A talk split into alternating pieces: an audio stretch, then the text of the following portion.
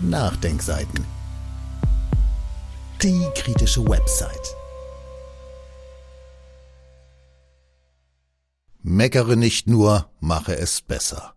Proteste in Frankreich und der Ärger über die Berichterstattung. Eine Kritik von Frank Blenz. Sie kennen das aus Gesprächen in Familie, im Bekannten, Kollegen und Freundeskreis, dass in Diskussionen rund um die Welt, um unser Leben, um Gutes und Böses mitunter unterschiedliche Auffassungen aufeinandertreffen. Wird dabei kritisiert, kann es dazu führen, diesen Satz zu hören. Meckere nicht nur, mach es besser. Dumm nur ist, dass einem beim besser machen wollen oft erhebliche Grenzen gesetzt sind. Beispiel Rundfunk.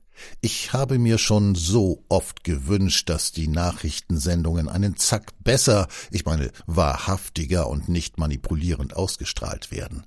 Doch erlebe ich immer wieder, dass, wie von unsichtbarer Hand gesteuert, stets eine Richtung verkauft wird, die nicht die der Menschen auf der Straße ist, so wie gerade bei Berichten über Frankreich. Fest steht, die Franzosen geben nicht auf. Festgestellt wird vom DLF, Macrons Reform ist nötig, doch die Demonstranten legen legitim das Land lahm, um Druck auszuüben. So viel sei vorangestellt. Es geht um eine Reform, die keine ist, wenn man voraussetzt, dass eine Reform zu einer Verbesserung führt. Im Fall der Pläne der französischen Regierung für eine Erhöhung des Renteneintrittsalter ist dem so. Die berechtigte Kritik lautet, bei dem Vorhaben handelt es sich um eine fortwährende Enteignung und Demütigung der arbeitenden Bevölkerung. Nutznießer ist allein das Kapital. Der Klassenkampf nimmt Fahrt auf. Es ist der Kampf, der lange Zeit nicht von der Arbeiterklasse gewonnen wurde, was dazu führte, dass die Verteilungsgerechtigkeit ziemlich schlecht dasteht, dass oben und unten auseinanderdriften und die Umverteilung von unten nach oben Konjunktur hat. Die Menschen auf der Straße protestieren folgerichtig zunehmend. Gerade erlebte Frankreich die nach Teilnehmern und Intensität stärksten Tage des Protestes in der Geschichte des Landes. Wir Deutschen könnten von unseren Nachbarn lernen und Zutreffendes erfahren. Allein wir werden von unseren Leitmedien so informiert, dass die Bösewichte, die Unvernünftigen letztlich doch die Menschen auf der Straße sind, die blockieren, den Verkehr lahmlegen, der Wirtschaft schaden. Die Beweggründe der französischen Regierung, die Macher um Macron, werden hingegen, wie beim Deutschlandfunk DLF, als sachorientiert und vernünftig bezeichnet komisch, wie Arbeit, Rente, gerechtes Miteinander in Frankreich auch aussehen können, wenn es nicht nach dem Präsidenten der Reichen, französischer Titel für Macron ginge, darüber wird beim DLF nicht philosophiert. Ich fühle mich unwohl ob unseres öffentlich-rechtlichen Medienkosmos. Von uns finanziert, uns per Gesetz und Vertrag verpflichtet, kommen die bei den ÖR ausführenden Profis permanent einem anderslautenden Auftrag nach, vermute ich ja nicht in Zweifel ziehen, dass der Kaiser keine Kleider trägt. Als Hörer des Deutschlandfunks, ich habe das schon des Öfteren eingestanden, hoffe ich bei Beiträgen des Senders unbelehrbar weiter dennoch hin und wieder Töne zu hören, die mich aus dem Bauch heraus sagen lassen würden, ja, so ist es, die sagen, was los ist, die benennen das, was Sache ist, die zweifeln den Status quo unserer westlichen Gesellschaften an, die zutiefst ungerecht sind. Die DLF-Nachrichten über den Protesttag in Frankreich aber enttäuschen mich. Warum? Ich zerpflücke, ich meckere. Da war schon mal die Zahl. Hunderttausende statt 3,4 Millionen wurde eingangs der Meldung erwähnt. Das Leben wurde lahmgelegt. Randalierende durften nicht fehlen und Blockaden wurden gemeldet, heißt es. Es ist kein Lob. Im DLF-Text ist das so zu lesen. Allein in Paris gingen nach Schätzungen der Gewerkschaft CGT 700.000 Menschen auf die Straße. Weite Teile des öffentlichen Lebens wurden lahmgelegt, darunter der Bahn- und Nahverkehr. Zudem fielen zahlreiche Flüge aus. Nach Angaben der Gewerkschaft wurde an sämtlichen Raffinerien des Landes die Auslieferung von Kraftstoff blockiert. In Paris kam es am Rande eines Demonstrationszugs zu Ausschreitungen. Randalierende zerstörten Bushaltestellen und errichteten Barrikaden. Die Einsatzkräfte setzten Tränengas ein. Aus einigen französischen Großstädten werden Straßenblockaden gemeldet. Zitat Ende. Der Anlass der Proteste wird genannt und der Beweggrund der Regierung für die Reform, damit ein drohendes Defizit zu verhindern. Was sollte jemand dagegen haben, ein Defizit zu verhindern? So ahne ich die Absicht des DLF zu beeinflussen. Ja, wer soll was dagegen haben, frage ich mich auch, wenn es denn vernünftig wäre. Ist es aber nicht, weil es nicht um ein Defizit geht, sondern um das Auslassen anderer Optionen und das Durchziehen einer weiteren Maßnahme einer neoliberalen Strategie. Das Transportieren der Verhinderung eines Defizits als alternativlos soll als Vernunft verkauft werden, das aber diskreditiert die Proteste. Die Nachrichtenmacher unternehmen nichts, Infos zu verbreiten, wer womöglich einen besseren Weg statt Lebensarbeitszeitverlängerungen, Abschlägen, Einschnitten vorzuschlagen hätte.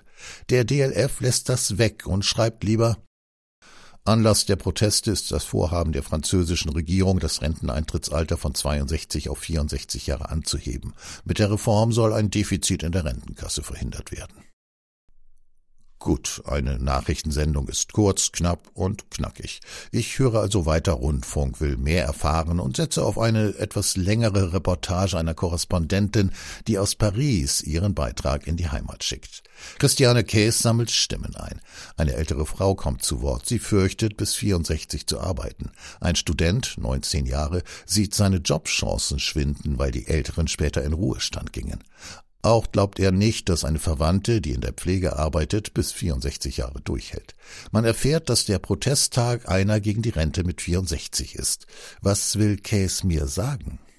Ich halte inne und habe den unwohlmachenden Eindruck, dass die Zahl 64 deshalb das deutsche Ohr erreichen soll, weil bei uns Zahlen wie 65 oder gar 67 tönen. Wie können die Franzosen nur? Dass Frankreichs Werktätige derzeit, wenn alles klappt, mit 62 in den Ruhestand gehen und diese soziale Errungenschaft keinen Luxus darstellt in einem reichen Land, bleibt verborgen. Dann kommt Mélenchon ins Spiel. Er, der auch Präsident werden wollte und vielleicht ein besserer wäre als Macron. Mélenchon wird von Cass eingeordnet, radikal links. Zumindest wird er zitiert, er fordert, dass Macron die Pflicht habe, auf die Forderungen des Volkes zu reagieren. Das letzte Wort hat bei Case die Regierung. Die Blockaden werden kritisiert, das bewusste Schädigen der Wirtschaft durch die Streikenden. Im Parlament gäbe es den demokratischen Rahmen, den Forderungen zuzuhören. Die Demonstranten kommen zum Finale der Reportage nochmal vor. Bockig würden sie weiter streiken, bliebe Macrons Regierung bei ihrer harten Haltung. Ich bin nicht froh über Käs Hörerinformationen, ihren Vorortbericht einschließlich atmosphärischer Klangcollagen von Pariser Straßen. Ich bin misstrauisch, ob der Ministereinlassung im Beitrag im Parlament würde es demokratisch, offenen Ohres und ergebnisoffen zugehen. Schlussfolgern könnte man sagen, es brauche also gar keine Proteste. Ich mache mich kundig und erfahre von meinem Freund und Kollegen Sebastian Khala, der öfters in Frankreich weilt und als Politologe Kenner unseres Nachbarlandes und seiner Gesellschaft ist, dass der Minister und die Regierung eben nicht offen, ehrlich und ergebnisoffen agieren. Sebastian Khala sagt, Trotz des massiven Gegenwinds bleibt die Regierung hart. Präsident Macron hält sich vornehm heraus, ergreift in der Debatte nicht das Wort, weilt stattdessen lieber auf Staatsbesuch in Afrika. Die Scharfmacher der Partei Renaissance drohen wiederholt allen Kritikern in den eigenen Reihen mit dem Ausschluss aus der Parlamentsfraktion, die sich in irgendeiner Weise gegen die Reform engagieren. Meckere nicht nur, mache es besser. Meckere nicht nur, mache es besser. Diese Aufforderung würde ich dem DLF mitteilen wollen. Deren Korrespondentin in Paris könnte mit Worten wie denen von Chala berichten. Die Scharfmacher der Macron-Partei Renaissance drohen wiederholt allen Kritikern in den eigenen Reihen mit dem Ausschluss aus der Parlamentsfraktion, die sich in irgendeiner Weise gegen die Reform engagieren. Erneut Zitat Sebastian Chala auf den weiter wachsenden Protest reagiert der Makronismus offenbar mit einer weiteren Verschärfung seiner Gangart. Offensichtlich ist man nun bereit, den bereits mehrfach erwähnten Artikel 49.3 der Verfassung zu nutzen, um jede Form der parlamentarischen Debatte endgültig zu beenden. Forderungen nach einem Dialog zwischen dem Staatspräsidenten oder der Premierministerin mit den Gewerkschaften wurde von Regierungsseite eine Absage erteilt. Die Gewerkschaften rufen deswegen zu zwei weiteren Aktionstagen am 11. 11. und 15. März auf. Dieses Audio konnte nur entstehen, weil zahlreiche Leser und Leserinnen die Nachdenkseiten fördern und durch Spenden unterstützen. Wenn Sie auch etwas tun wollen, klicken Sie einfach den entsprechenden Button auf unserer Website an. Übrigens, Sie können uns auch bei iTunes, SoundCloud und YouTube hören und wenn Sie mögen, gerne unseren Kanal abonnieren und eine positive Bewertung für uns abgeben. Wir freuen uns über Ihre Unterstützung und die Weiterverbreitung unserer Inhalte.